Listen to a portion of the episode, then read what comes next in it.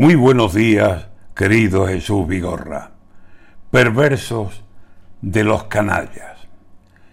Era un día de loores, de abrazos y de medallas. Extremadura vivía honrando a los de su patria. Le dieron a Luis Landero el uso de la palabra y Landero con su verbo fue metiéndose en vía ancha con vagones que tenían encima tremenda carga.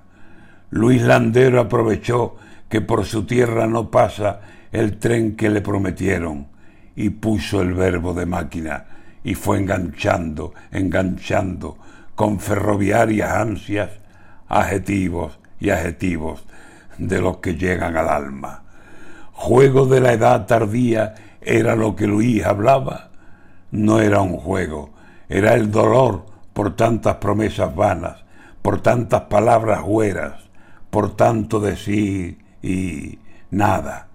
El tren que a voces vendieron desde tribunas baratas nunca llegó a Extremadura y eso al andero lo saca de sus casillas, lo pone que el verbo se le desmanda y con razón, que son muchos años de amaga y amaga.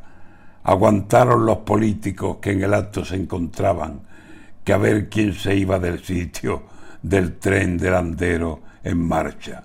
Les dijo, iréis al infierno, una bíblica amenaza, pero las culpas no eran las que más de uno esperaban.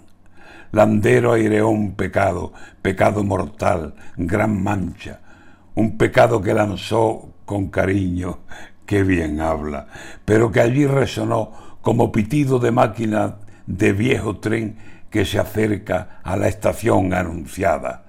Landero, sin inmutarse, con libertad en su habla, con la fuerza y la razón de quien de cuentos se cansa, fue y les dijo a los políticos solamente una palabra.